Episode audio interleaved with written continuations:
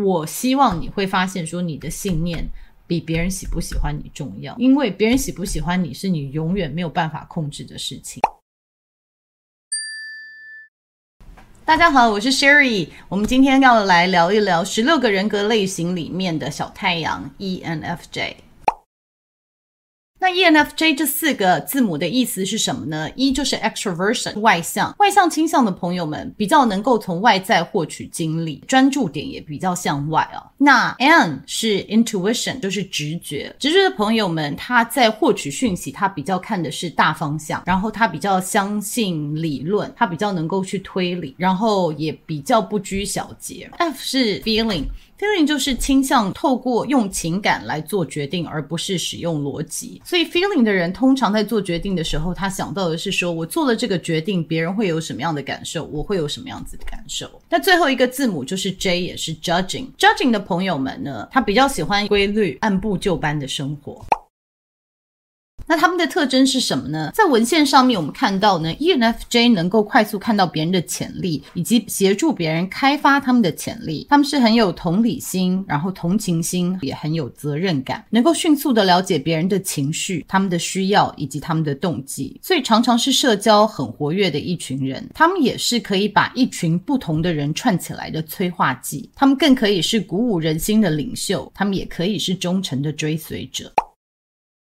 ENFJ 的主导功能是 extroverted feeling，也就是外向情感。外向情感，我们之前有讨论到这样子心智功能，它比较在意的是团体的和谐度，大家的需求有没有被满足，大家过得开不开心，然后这个团队是否和谐。所以第一功能是这样子的人，他一开始他的专注力就会比较看外面啊，看整个团体的和谐度，他也是比较容易看到别人需求的人。那当然可以想象，如果这个功能过度使用的时候，或者是没有好好使用的时候，会发生什么样的问题？因为它如果过度使用的时候，你就会发现说，太花时间看大家的需求，你很少时间看到自己的需求。它的第二功能是 introverted intuition，也就是内向直觉。内向直觉这个功能，其实我在 INFJ 的那一集有讲蛮多的。它基本上是一个你从小培养的一个功能，就是你从小就能够把所有的线索串联在一起。比如说小的时候你饿了，你哭，你哭了就发现妈妈就来了。或者是你哭了，发现妈妈不来，或者是你发现你笑的时候，你家人才来找你，所以你很小就找到这个连接，说那我应该怎么做，然后别人才会有什么反应。久而久之，这就变成一个直觉，别人好像一笑或者是一皱眉头，你就大概知道他们在想什么了。所以这个是 introverted intuition，他在专注在人的时候，他会变成说他很能够同理，然后很能够很快的猜到这个人的需求是什么。也许是从他的动作，或者是也许是你从一些外在的线索看得出来说，这个人他下一步要做什么，他会需要什么。那所以第二功能它是可以有一点这样子预测能力的，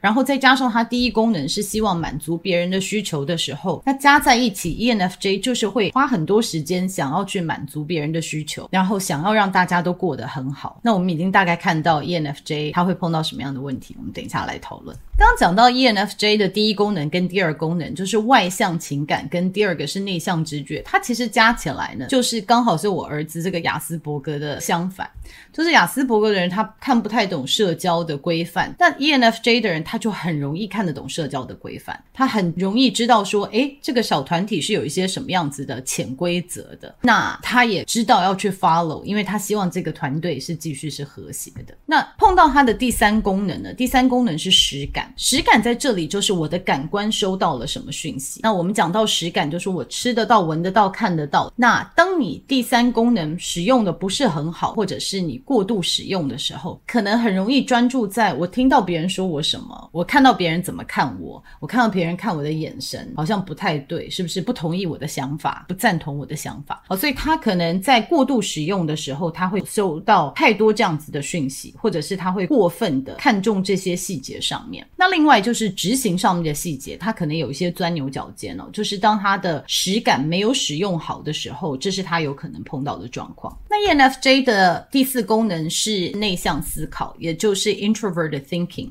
Introverted thinking 是透过内在的分析而建立自己的逻辑，所以看了很多资讯，发现自己去分析说，这是不是对的，这是不是正确的，这是不是有漏洞的，他非常注重。逻辑跟正确度，所以我们看到两个型，就是 INTP、ISTP 这两个类型，他们的第一功能就是 Introvert thinking，所以他们非常注重说这个事情是不是符合逻辑，这个事情是不是对的。那刚好这个功能就是 ENFJ 的阴暗面，就是他们的潜意识，所以他们常常会忽略到说有些社会传统，有些大家都喜欢的东西，可以满足大家的东西，哦，它其实有可能是不符合逻辑的。但是我们说阴暗面就是当你在压力庞大下，你的 shadow 就会跑出来啊。所以当他的压力过大，那 ENFJ 很多时候压力过大是来自于他没有办法满足大家的需求，就说他忽然发现大家其实他花了那么多心血在满足大家的需求的时候，大家还不喜欢他，不认可他，看不到他的价价值的时候，他很有可能就走入他的阴暗面，那会变成 thinking，就是 introverted thinking，他有可能变得过度分析跟过度批判，分析批判自己，分析批判别人，会批判别人说，诶，别人。怎么这么混蛋？或者是在这个场合应该这样做，在那个场合应该那样子做，他就会开始想要控制每个人的行为，觉得说这些人在这样的场合做这样的行为是不正确的，然后很有可能会过度批判没有跟从这个社会的合约，我们所谓的 social contract 就是。可能一般的文化中的礼貌等等，比如说婚礼怎么会红包包这么少啊？或者是说怎么没有按照这些潜规则来进行啊？这种东西在平常他状况好、非常同理的时候，不太会影响他。可是当他在比较焦虑或者是压力大的时候，他在这部分就会斤斤计较。诶，这个人在这时候怎么没有做这样子对的事情？怎么可以这个样子？所以就开始会过度批判别人。那我们来看一下文献上说别人是怎么看你的呢？Active 积极的，pleasant 愉快的，sociable 善于交际的，demanding 要求高的，或者是 impatient 就是不耐烦的。那你们怎么看你们自己呢？很高兴大家帮我们填了这个问卷哦。我大概总结起来，因为还是有很多人填的不太一样。不过我发现就是说总合起来，大家还是觉得自己是比较外向的、开朗的。很多人讲自己是小太阳。喜欢乐于助人，或者是几乎到了鸡婆的地步了。大家有提到说，其实小太阳他是有他的阴暗面，就是他可能看起来比别人冷漠，或者好多人提到说他有矛盾的部分，就是可能自己某些部分很有自信，但某些部分又非常的自卑。然后他其实很需要被人家认可，也很需要有人陪。我在网络上面大概查了一下，大家推测有哪些人是 ENFJ 的，我发现有好多大人物哦，都是非常具有领导型的大人物。第一个就是奥巴马总统，第二个就是 Oprah，Oprah 就是美国的一个脱口秀的主持人，她是非常具有影响力的女性哦。然后再来是 Martin Luther King，也是美国社会运动的非常重要的人物。然后再来 Nelson Mandela，也是一个政治上面的领导者。好，这些都是受了非非常多的苦，然后为了人权在努力的人哈。再来就是 Maslow，就是一个心理学家，他最有名的论述就是 Hierarchy of Needs。这些呢都是非常正面的人物。然后我看到了一个，就是说，当 ENFJ 受过伤，或者是他变坏是什么样子呢？可能在 Avenger 里面的 Loki，Loki 就是大家推测说他也是 ENFJ。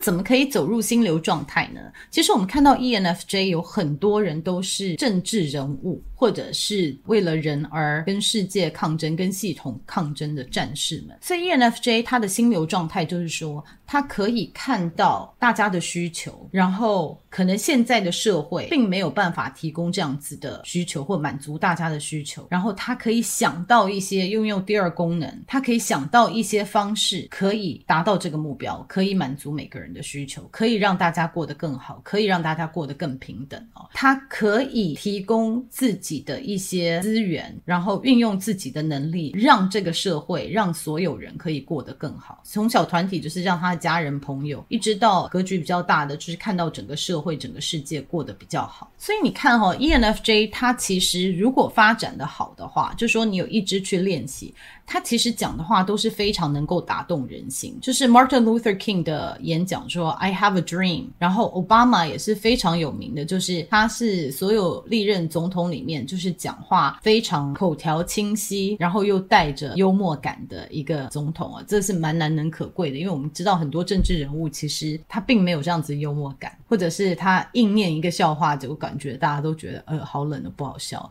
所以奥巴马是少数这种政治人物，就是说他又有严肃的那一面，他又可以很幽默，然后透过这样子，他们是可以带薪的。一群领导者，所以这是 ENFJ 的心流状态。那我们之前就是有几个领导者在讨论说，带人要带心啊，就是我们这个社会上会比较想象说，T 倾向的人是比较好的领导者，因为他们做事情符合逻辑，或者他们比较有魄力，比较有霸气，然后讲难听点就是冷血一点，但是他们比较能够拿得起放得下。但是如果我们讲到说带人要带心的话，我们就需要比较 feeling 倾向的领导者，feeling 倾向的领导者，他在讲话的时候，他可以打动人心，所以这个不一定是好或坏，因为他也可以去 manipulate，就是他可以操控人心，因为他知道你想要听什么，所以他可以透过情感来打动你。那这个是 ENFJ 的一个特性。那 ENFJ 可以发展的机会是什么呢？我们第一个讲到它的第一功能，如果 extrovert 的 feeling 就是外向情感。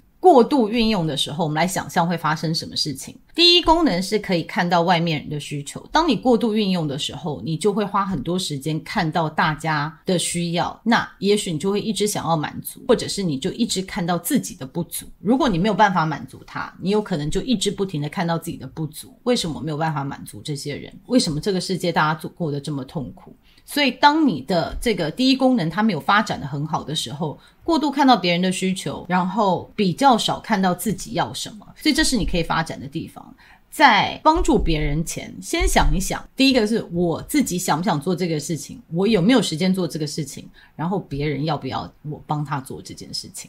然后第二功能呢，第二功能是 introvert intuition。当它发展不好的时候，就是说你没有很多的资讯，就是 introvert intuition。我们就从小要练习，就是我看到外面有很多资讯，所以我可以从资讯里面可以串成一个逻辑，我可以猜到别人讲话背后的意义啊，因为我透过有大量的资讯分析，它已经变成我的直觉了。但是当你第二功能，就说你其实资讯不足，你还没有认识这么多人，然后你没有见过这么多世面，那你很快的就觉得这是我的直觉，我觉得他这样子，他皱眉头就是这个意思。那你在这个时候呢，你就可能会太早下一些错误的结结论，就是你没有去证实，或者是你没有去 check 说这个是不是符合逻辑的事情，你就先断定结论了。那这是第二功能没有发展好的。那它可以发展的就是说，你在下定论之前，多去再做确认，多看一些讯息，多去了解一下，不要太早就是 jump to conclusion，不要太早就下定论。第三功能，我们刚刚讲到的是实感，然后第四功能是内向思考。也就是说，你压力过大的时候，你会太专注在细节上面，别人怎么说我，别人怎么讲，有谁说了什么话，太专注在这细节上面，然后也不去想说这个细节到底有没有符合逻辑。哎，为什么我看到大家都不开心，那我是不是要改？就是你会有很多看到人家的脸色，就觉得说，哎，我是不是做错了？我是不是应该要改？就是你的内在的核心可能是没有办法支撑你的哦。所以呢，在这里可以发展的是什么呢？就是。第一个找到自己的核心价值，我觉得不管是哪一个类型，找到自己的核心价值真的都还是很重要的。要不然你很容易被外面的人拉着走哦，别人一个眼色或者是别人一句话，你都可能因此而动摇。所以你自己内心的信念是非常重要，这个是你可以发展的地方哦。那你们知道，其实偶像剧通常都会啦，我们就讲说女主角好了，就是男女主角已经都很坎坷的爱情了，好不容易两个人有共识，可是呢，通常就会有一个。心机女跑出来，不管是女二啊，或者是什么配角出来，故意挑拨离间。那通常呢，这个主角听了以后，就是会很难过，然后就突然离开这段感情，然后所以就变得有很多 drama。我每次看到这个，我就会想说啊，这个主角就是第 ENFJ 的第三功能没有发展好，就是太过度使用他的实感 sensing，就是别人说什么，别人看到什么，就自己 jump to conclusion，就自己乱下结论，就说啊，这个一定是不爱我了，原来。什么什么什么的，所以呢，我会建议 ENFJ 就是好好发展你的所有的功能，不然呢，你就会创造很多 drama 在你的人生里。那怎么跟这样子类型的人相处呢？首先，我们先讲说发展好的 ENFJ 啊，当然发展好的 ENFJ，我们看到就是有这样子呃世界领袖级的人物啊。我自己在硕士班的时候，我一个很要好的朋友，他就是 ENFJ。那我们曾经做过一个评量，叫做 ONA，就是 Organizational Network Analysis。那它的作用呢，就是让你看到说一个团体里面谁才是地下领导者。就是这个组织里面谁是最具影响力的人，谁是地下领袖？因为我们都知道说，我们大家都觉得，诶，领袖一定是总经理、董事长嘛。其实我们每个团体里面都有地下领袖，他可能阶级不是这么高，可是他讲的话大家都会信服。那我们自己在硕士班的时候就要填这样子的问卷，然后我们就会看有一张图出来看说，有的人是非常边缘，有的人就是在图中心，有的人比较旁边，就有一些小群组。那发展好的 ENFJ 都是在图的正中心，每一条线都有连到他。那这一点说明了 ENFJ 其实他是可以很有影响力的人。因因为就是一分耕耘一分收获嘛，他花很多时间在看大家的需求，所以别人也会觉得这个是一个可以信赖、很好相处的人，所以他其实是可以有影响力的啊、哦。所以有的时候主管们会低估了 ENFJ，因为你看他可能是好好先生、好好小姐，就是他如果没有展现出来他的这个野心的时候呢，你可能看他就是说，诶，人缘不错啊，可能看起来很随和，然后看起来有点很柔弱的样子啊，其实你就会低估了。这个人在团体里面的影响力，这个不是你可以惹毛的人，因为你如果惹毛他，他可以让所有人都转变风向。所以怎么跟 ENFJ 相处呢？就是你要知道他是很有影响力的人，不管他是在组织的哪一个 ranking，就是他的阶级有多高，他是很有办法可以影响别人的。那既然他是这个 center of all attention 人脉的中心点哈，所以作为他的伴侣或者是配偶，你可能就是会比较需要习惯这一个部分。他潜意识是喜欢大家关注在他身上的，他也希望可以满足所有人的需求。所以你如果是他的配偶，然后你是比较内向倾向，你可能比较倾向说，哎，我们两个人自己在一起就好了，不要这么多人，或者是说，可不可以不要弄得那么吵那，我们自己过个生日啊或者什么就好了。这个。刚刚在热恋的时候可以，可是等到时间长了以后，这个他还是有这样子的需求，他还是一个比较喜欢走入人群的人，所以不要把他拉回来说，我们就两个人自己 hang out，就是你要了解他是需要人的人，你还是要放他出去跟人过一下，这样子他才能够满足他的需求。那另外呢，有的时候，尤其是 ENFJ 年纪大了，可能没有这个体力，他也不想出去了。可是他不晓得怎么跟别人说不。那这时候，如果你是他的配偶或者是你的伴侣，可能你就需要扮演这个坏人的角色，就说：“哎，我不准我老公老婆出去啦。”或者是你是爸妈说：“哦，我小孩不能去，因为我要他写功课。”就是他有时候自己没有办法跟人家说不，所以你三不五时都要出来扮这个坏人的角色。所以有可能你必须要接受这一点。所以我们看 ENFJ，他有时候会比较喜欢搭配，就是看起来比较凶一点的人，你会觉得说：“哎，这个这么有人缘的人，这么……”怎么嫁啊？或者是娶了一个凶巴巴的配偶，这个是绝配，因为他自己没有办法说不的。那不要误解，因为 ENFJ 他有时候还蛮喜欢按部就班的做事的，所以你不要看到他会按部就班的做事，而去误解说他是一个没有创意的人，或者是你也不要看到说，诶，他是一个很有创意的人，那我们可以常常就是临时来发想哦。会觉得，哎，他是一个很灵活的人，他他不会喜欢很死板的工作，他就是两个都需要。ENFJ 他是有创意、有想法的人，可是他还是有期待，有些按部就班，就是在框架内做事情。所以这一点可能对于不太了解他们的人，光看到他们的行为会有点困惑，就是说你很难去把他归类说他就是一个按部就班的人，然后他就喜欢比较死板，他也不是，他是喜欢有创意的，然后做什么事情都是有学习可以发想的，但是。他也不喜欢你完全都没有规划，随便做，就是太灵活的方式，他也不是很喜欢。再来，ENFJ 的小孩呢，因为他们可能嘴很甜，他们很知道叔叔阿姨他们要什么啊，或者是爷爷奶奶啊、外公外婆他们要什么，所以他可能很会讲话，然后他也是很贴心。那父母通常在这时候呢，都会觉得很骄傲，觉得诶，我小孩很棒，对不对？你就会放着他去做这些事情，因为他可能是你们家的公关。但是我是希望有 ENFJ 的父母，我希望你们可以培养 ENFJ 的小孩一点，就是说告诉他们他们是可以说不的，就是告诉他们说，其实不一定每个叔叔阿姨要什么都一定要，你永远需要笑，你永远需要表现得很好，因为他们长大会越来越觉得，哦，我很会做这个，我也应该做这个，就是从小去点他们说，你自己想不想做？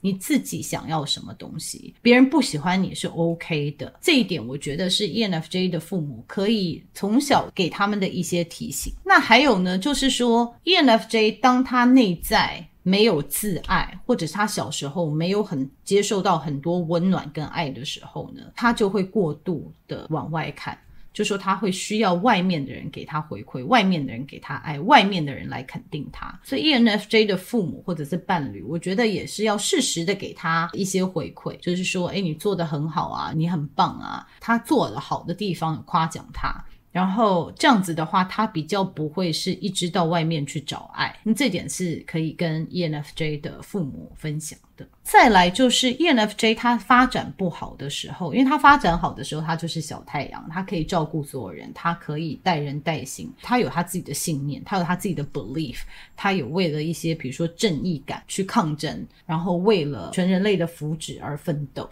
这个是他发展好的时候，但他发展不好的时候，就是说他没有自己的信念，他纯粹只是为了要让别人喜欢他而喜欢他，然后就变成里面是空的，他。就是艺人公关公司，这个里面是没有核心价值的，所以一直不断的去讨好别人，然后你所有的自信或者是你所有对自己的定义，来自于别人喜不喜欢你，来自于你是不是能够满足其他人的需求，所以你久而久之就会变得很空虚，完全没有自己的信念。更严重的时候，你可能会觉得说，诶，这个人好假哦，就是他可能表面跟你说好话，他转头就说，诶，那个人怎么这样这样这样，他会变成有一点在操纵人。他在操纵别人的想法，所以 ENFJ 呢，就是你可以看到说，他发展好的时候是这样子。他如果没有自己的信念，他发展不好的时候，他会真的就是太在意别人喜不喜欢自己的一个人，然后会让人家觉得说，诶，他好假哦，他怎么这个人太拍马屁了，会给人家感觉很不舒服。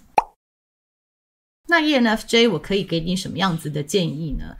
嗯，第一个就是先了解自己的信念。你要知道，你花太多时间可能专注在外面去了解别人的需求，因为可能大家赋予你这个角色，因为你一直都是很鸡婆，你一直都是为人家好，然后大家也非常信赖的一个对象。可是，首先先来想一下说，我自己要什么，我自己的信念是什么。我相信什么东西，什么是对我是重要的？你一定要把这个核心价值抓紧，要不然你一辈子都会被人家拉着跑。人家叫你帮这个，人家叫你做这个，因为你想要大家都喜欢你，因为你想要大家的需求都被满足，所以你会被大家拉着跑。久而久之，你的内耗，你会非常的累，然后也会觉得说，我的人生到底意义在哪里？尤其是这些人这么辛苦，然后别人还没有看到你的价值，或者是后来因为什么事情跟你翻脸，这个真的会。会打击到你的自信心哦，就是你的自我认知。所以最重要的，先了解说我的信念是什么，这个是第一步，务必请你要做的。第二个就是哪些人对我是重要的，哪些人是不重要的。因为你太习惯，只要有人有需求，你就去满足，或者是你看到人家可怜，你要帮助他。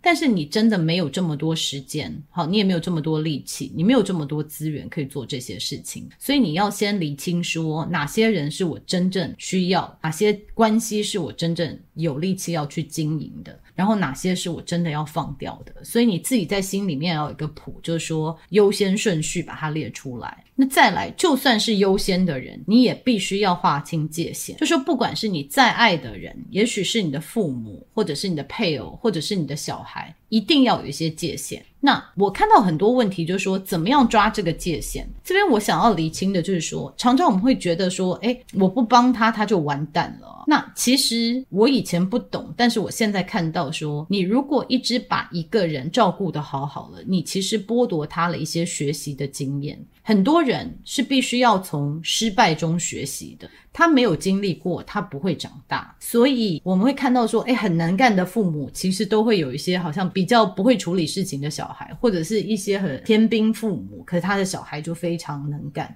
所以。原因就是说，你如果过度帮助别人，其实你没有对他们好，你其实在压抑了他们的成长。所以在划界限的时候，一定要这样子想，就是说我不是见死不救，我只是必须要先救好我自己。所以在跟人的沟通时候，划清这个界限。然后让别人知道你的界限，然后要学习的接受别人不喜欢你，或者别人听到你的界限很难过这件事情，你要习惯它，你要接受它，因为不是每一个人会完全认可。你的决定，但是你必须要先把自己顾好，这是我给你的建议。还有一些问题是我想要 ENFJ 去想的，就是说别人如果不需要你会怎么样？别人如果不喜欢你会怎么样？What's the worst that can happen？如果有人大家集体觉得说我不喜欢你，或者是我们都不需要你了，那最坏它有可能发生什么事情？你就想一想，你的人生不会崩塌，你也不会因此没有存在的意义。你存在不是只是来服侍，或者是不是只是来照顾大家的。所以这也是，如果你是比较困扰的 ENFJ，我会请你来问自己这样子的问题。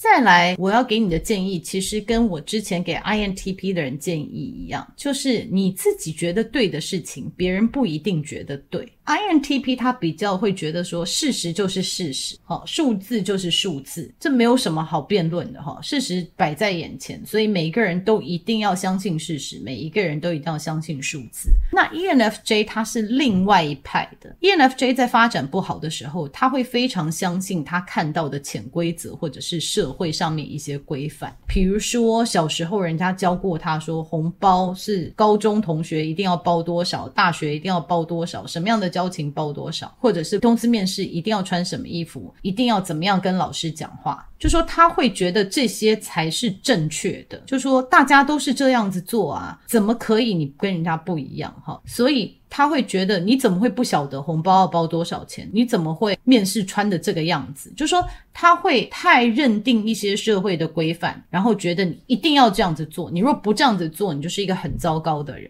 ENFJ 如果你们发展不好的时候，会有这样子的倾向出来。你要退后一步，然后我希望你可以想一下说，说你觉得对的事情，不一定所有人都觉得对。那这是跟 INTP 讲。讲的建议是一样的，就是说每个人他有自己的不同的看法啊。那虽然我们知道好像有一些潜规则，社会才可以和谐，但是我们每个人都还是有自己的不同。所以当别人触发你，当别人 trigger 到你的时候，你要想一想说，说他这样子做会惹到谁？真的会影响大家吗？我为什么这么生气？我是不是想要控制他？我是不是太想要控制这个外局了？所以这个是我可以提醒你，你发现有这样的状况的时候，可以提醒自己的事情。那其实 ENFJ，如果你们是没有很强烈的核心价值，然后被大家的需求追着跑，然后发现每个人都不能满足，或者是有什么在很大的压力下啊，可能真的会走到情绪崩溃、非常黑暗的状况。就是你如果走到极端，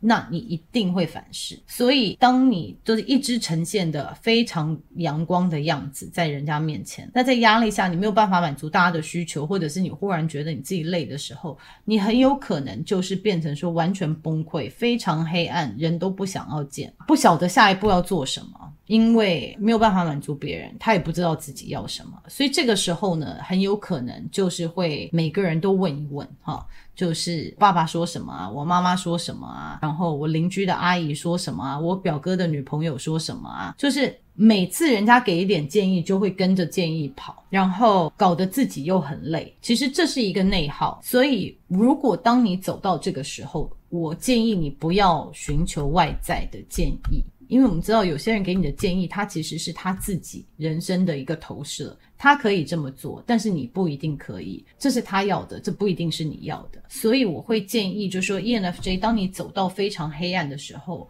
可以远离人群一阵子，那最终还是要找到说我想要做什么，我的信念是什么，然后提醒自己说，就算大家都对我不满意，都不喜欢我，也没有什么大不了的。你要知道，还是有非常多的人，就是不管怎么样，ENFJ 喜欢你的人一定还是很多，所以不要因为几个不喜欢你的人造成你太大的困扰。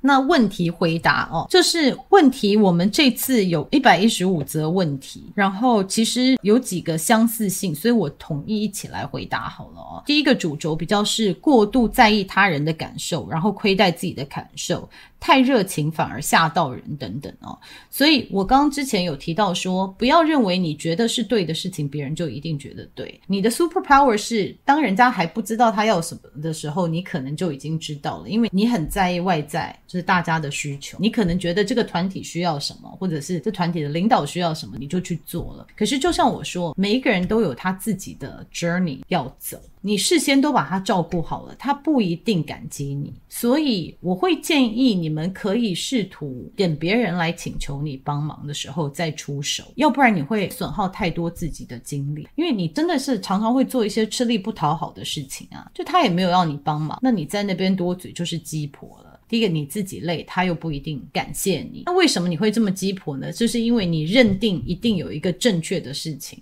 因为这件事情要这样子做才是对的，这样子两个人才不会受伤。那对于所有 J 的人呢，还有 ENFJ，我要提醒的就是说，你没有办法掌控全世界，你也不知道别人的需求是什么，你就是 let it go。每个人有自己的路，每个人这辈子有自己的功课，你不需要去管好所有的人。这个是太热情反而会吓到人的建议。那过度在意他人的感受呢？我在讲说，过度在意他人的感受，就是你要花多少一点时间了解自己的核心价值是什么，我相信什么。比如说，我之前就有跟别人吵过架，就是我们在讲说歧视的问题，因为我之前可能有提到说，我很讨厌人家有种族歧视，或者是性别歧视，或者是性向歧视。所以，当我在跟人家 argue 的时候，有的时候是好的朋友，那他们就会觉得，哎，你这个人怎么这样子？就是你可能会让一些亲近的人，或者是你喜欢的人不喜欢你。但是你自己就要平衡说，我觉得不要歧视比较重要，还是我希望在团体就是大家都喜欢我比较较重要？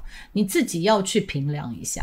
那你自己评量一下，我希望你会发现说你的信念。比别人喜不喜欢你重要，因为别人喜不喜欢你是你永远没有办法控制的事情。每个人都会变，他今天很讨厌你，他明天会喜欢你；或者他现在很很喜欢你，他明天也可能因为某些事情讨厌你。你没有办法确认别人会怎么想你，你只能确认你会怎么想你自己。所以你要做一些让你自己会觉得引以为傲的事情，比如说你很喜欢知识很充足的人。那你就去多念书，那你就去多充实自己。比如说你是喜欢可以为社会付出的人，那你就去多做义工，多做一些自己会让自己很引以为傲的事情。你如果给足自己爱，你就不会寻求别人的爱。当别人不喜欢你的时候，你可能就会觉得说，It's too bad。我希望大家都可以好好相处，但是你不喜欢我，那我也没办法。所以还是一句老话，就是先学习怎么爱自己。对于 ENFJ 来说，太在意别人是一辈子的功课哦。就是我们每一个人格类型都有自己的功课。但是，一旦你知道这是问题了，这是你的挑战，那我们就每天把自己专注力往内看，让自己更爱自己，让自己更相信自己。这个可能对你会比较有帮助。然后我有看到几个问题说，可不可以讲一些 ENFJ 的阴暗面？因为好像大家都把他们讲的太完美了。那我其实我觉得我刚阴暗面还讲的蛮阴暗的，就是当 ENFJ 是没有自己很强烈的信念，他会太专注在别人怎么看他的时候，他就变得伪君子，然后他会把自己的一些想法强行的套在别人的身上，这就是 ENFJ 发展非常不好，他就是走入他的黑暗面的时候啊。那还有，其实 ENFJ 有提到说他的阴暗面，其实他一直。扮演听别人倾诉，然后被别人当垃圾桶，但其实他内在也会希望被别人照顾，然后别人看到他的需求。那我觉得，其实我们看到十六个人格类型里面有很多类型，他们都其实默默的希望别人被照顾哦。FJ 的人尤其。他是希望别人可以来多听听他，多 check in，多看他的哦。我们之前讲到 ISFJ 也是，就是当他都发现说他一直在付出，没有人看他的时候，他可能就会很冷的，或者是用带刺的方式跟人对话。那我会对所有 FJ 的人都这样子说，就是说你有需求的时候，你要告诉别人，不管你是什么什么 FJ。就是你不能只是一直用你想要被对待的方式对待别人，然后觉得别人就知道你想要这样子被对待。很多时候你要说出来，别的类型才知道。就是跟他们讲说，我也对你有需求。那。你不讲出来的原因，就是说，第一个，你不太想要麻烦别人；第二个，你怕你对人家有需求，人家可能就说，啊，那我不要，我从来不觉得这个关系是对等的，我只是要跟你倒垃圾，我没有听你倒垃圾。那如果是这样子的话，你就必须重新评估这段关系，不应该一段关系里面只有一方是一直在被倒垃圾的。一段好的关系，它应该是平等的，所以在这里也是这样子提醒我们 ENFJ 的朋友们。那另外一个主轴就是与自己沟通，减少内耗，爱自己的方法。这个刚刚已经提过了，就是建议你们留一些弹性给自己哦。就是 J 的人有的时候会把自己逼死，就是我想象的好是这个样子。我要做一个好太太、好妈妈，或者是好员工、好老板，他是长得这个样子，那我一定要做到。那有的时候真的是把自己逼死，不管他是不是别人给你的期待，别人给你的期待你实在是没有办法控制，但是你不要自己逼死你自己，这个我觉得是第一个最重要的事情。那第二个，不要让别人逼死你，就是画好这个界限。好，画好这个界限，然后其实真的就是扪心自问。我的存在的意义是什么？我不是来这个世界服侍所有人的，我有我自己的需求。我的需求是什么？我想要什么？好，把自己放在前面。所以配合刚刚讲的，这个是我对 ENFJ 的建议。还有一个朋友有问到说，如何实现自己的核心价值？因为这个我觉得我有点难回答，因为我不知道你的核心价值是什么。但是我觉得，如果你真的没有头绪的话，去找历史上面的人物，或者是你身边的人，就是有人可以落实执行他们的理念跟核心价值的时候，他长什么样子？就说如果你自己没有这样子的想象力的话，那你可以借鉴你身边的人，或者是历史上面的人物。当然，首先最重要的是你要先理清你的核心价值是什么。再就是感情问题哦，感情问题第一个就是什么样的伴侣是可以给我能量的呢？什么样类型人是 ENFJ 的救赎呢？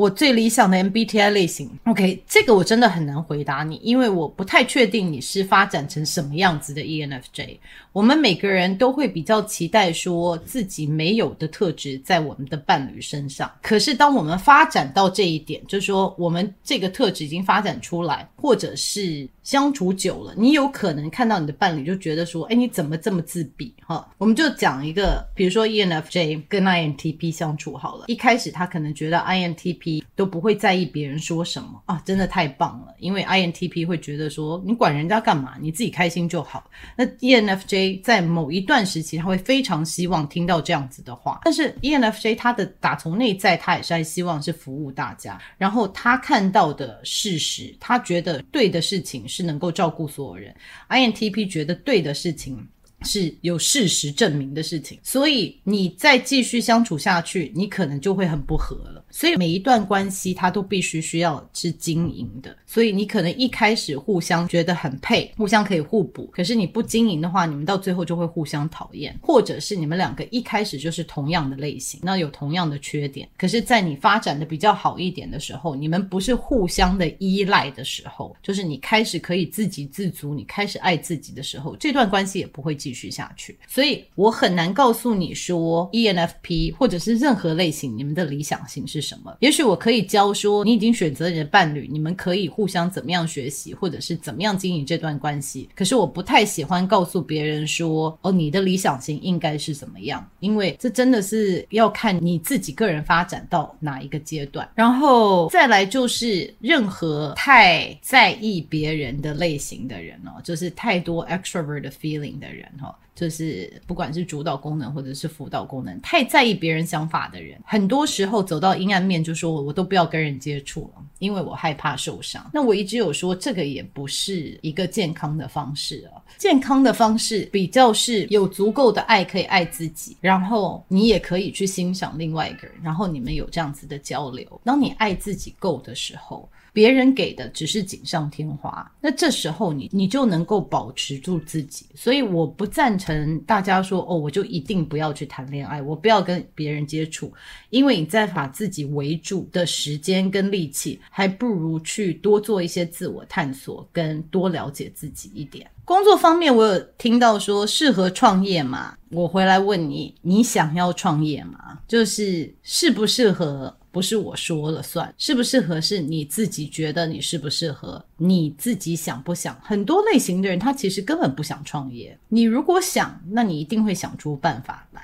你可以找到对的团队。ENFJ 是我们看到这么多领导者都是 ENFJ，所以 ENFJ 是有领导能力的，他是可以带人带心的，但是。可不可以创业呢？就是一个事业，它要成功，它必须要有很逻辑的思考，但是它也要能够带领员工。所以你一定有五十 percent 是你具有的特质。那另外五十 percent，你是不是可以找到适合的人跟你搭配，或者是你自己愿不愿意开发你的逻辑那一面？那我觉得这个完全是看你自己的努力了。所以。适不适合创业？我不会直接说你适不适合，但是我可以说，很多人推测非常多的领导者，他们都是 ENFJ。那再来讲说，ENFJ 在工作上扮演什么样的角色？ENFJ 他是非常有影响力的人，所以你扮演什么角色都好，因为 MBTI 它不测量你的能力在哪里，它只是说你是可以影响人的人，你可以发挥你的影响力。那你要怎么样运用在这个工作上面呢？就是看你自己会觉得什么样比较能够发挥你的影响力，你能够看到大家需求，也许是扮演公司的人资啊，也许是扮演老师，你可以看到大家的潜能啊，这些都是有可能是你。可以激发你的潜力的地方，就说看到大家的潜力，看得到他的需求，有一些策略来满足大家的需求。这个呢是 ENFJ 可以走入心流状态的工作，所以任何可以让你发挥这一点的，都是适合你的职业跟工作。那有一个问题蛮有意思，就是说心理状态较好或者效率较高的时候，是在有被需要或者是群龙无首，要有人出来统筹领导的时候吗？嗯，Yes and No，因为 ENFJ 他被需要的时候，是他觉得自己被肯定了的时候。但是如果你没有足够的核心价值的话，你会一直想要去找有需要你的地方。所以，我们上次谈到 ENTP 呢，做领导者，他潜意识呢会去制造混乱，他潜意识会把东西弄得乱，因为他在这时候他才能走入心流状况。那 ENFJ 很有可能是看到别人有需求的时候走入心流状况，那你自己就要非常的小心，因为你不要潜意识去创造很多让别。别人需要你的状况，比如说你潜意识找一些能力不足的员工，需要黏你、依赖你的员工，这个是有可能你潜意识想要的状况，因为你期待被需求。那这样子的话，你的格局也做不大。因为你的潜意识会一直创造状况，让人家需要你。其实公司在成长的过程，它会慢慢的，大家不需要你才是正确的。如果你一直期待被需求的话，那在这段时间你是好的领导者。但是久而久之，它就会变成一个 role lock，就是角色固定，它对你的人格发展其实没有太大的好处。所以我建议就是说，你要特别注意，你是不是特别会被别人的需求吸引。最后，我觉得 ENFJ 我的总结就是因为听起来外面的文献哦，都把 ENFJ 讲得非常好，就是小太阳，然后很愿意照顾人。那我今天呢，多讲了一些你们的阴暗面，因为是应观众要求哦。就是多讲了，多提醒了一些你们有可能发生的状况。这个绝对不是偏心，不是说特别讲 ENFJ 这么多不好的，而是说大家也提到说，在文献上面好像 ENFJ 都是被讲不成是好好人了。那我觉得社会上面是喜欢这样的人，因为人性是懒惰的，你都希望可以仰赖别人。可是 ENFJ 我还是提醒大家要顾好自己哦，先满足自己，再去满足别人的需求。这个是最后给 ENFJ 的建议。那今天我们就先讲到这里喽。那下一集我们是 ISTJ，已经请大家给我们填问卷了。那我们就下一集见喽，拜拜。